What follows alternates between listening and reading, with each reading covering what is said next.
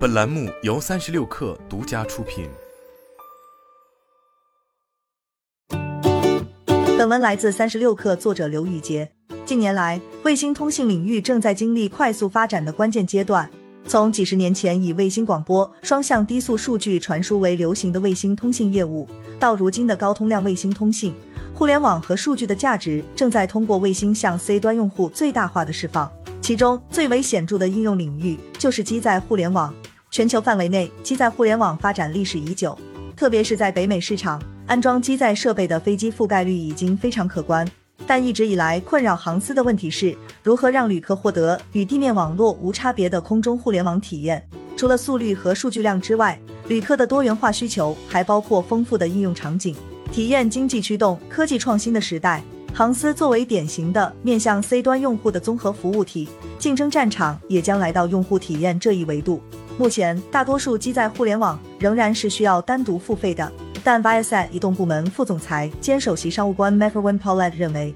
免费机载互联网或一定时间段内的免费一定会是大势所趋。机载互联网领域的中外时间差一直存在，但全球卫星通信巨头 Viasat 与中国卫通的战略合作，也让中国市场看到了一片新的蓝海。据称，Viasat 与其第一家中国航司客户的合作也已经进入了具体的实施阶段，目前正在进行安装测试。从 Viasat 的技术进展和全球商业进程来看，其将于今年年底至明年年初发射第一颗 Viasat 三号卫星。Viasat 三号卫星星座是由三颗高通量咖波段所组成的卫星星座，致力于再一次突破卫星通信行业的生产力。我们的卫星设计路径图旨在带来更快速度和更大容量，以应对用户不断增长的数据需求。Viasat 企业和移动部门全球市场副总裁 Shamin Hashmi 告诉三十六氪，更高容量的卫星有助于帮助合作伙伴在 IFC 等领域内改善服务、提高性能。服务方面，通过 Ka 高速互联网飞机等解决方案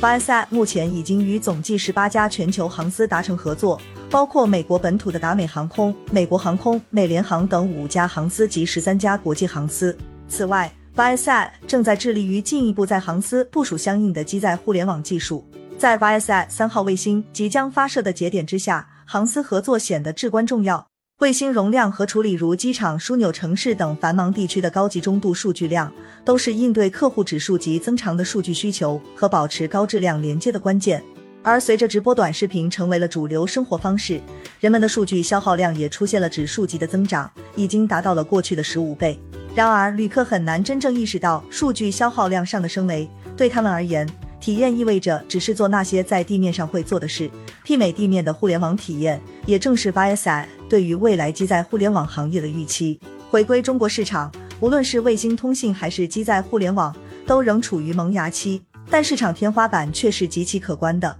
根据中国商飞数据，二零四零年中国机队规模将达到九千九百五十七架，接近一万架，占全球科技机队百分之二十二，同时会成为全球最大的单一航空市场。政策方面，在中国民航局发布的加快推进空中接入互联网工作的实施方案中，也有计划近期将全机队接入空中互联网。目前，中国航司内已经部署 IFC 系统的飞机，基本局限于占机队比例很小的宽体机。绝大部分的窄体机选型还处于观望阶段。随着新的技术不断演变，航司选择合作与服务对象也越来越慎重。中国航司对于机载互联网的需求一直持观望态度的原因有以下两点：从技术层面出发，中国卫通集团发射第一颗咖卫星以后，激发了中国航司对咖机载互联网的兴趣，从而期待咖解决方案能够取代传统的 IFC 系统，为旅客提供高性能和低成本。从服务趋势出发，旅客共享宽带网络已经是未来发展的大势所趋，而航司的目标则是自上而下的，从在几架飞机上装载到面向整个机队。由于需要考虑整个机队的高速互联网表现，对同一个空域内的终端量和用户量也有更高的要求。要达到这一目的，需要的是 IFC 系统技术突破和充足的卫星资本，从而提供更可靠的网络系统和低网络运营成本。针对这两个痛点。Viasat 北京代表处首席代表金国平指出，当下机载互联网已经到了市场渗透阶段，航司的考量因素综合用户体验、繁忙时期容量调度和卫星基础设施等多个维度，而卡波段高通量卫星系统可以说是目前最好的解决方案之一。在与中国市场的合作中 Viasat 全部使用了咖波段卫星网络，将首先使用中国卫通中星十六号卫星网络，后续加入更多高通量卫星，从而为中国航司的数字化转型提供动力支持。无论在空中浩瀚的大海和无边无际的沙漠和空域，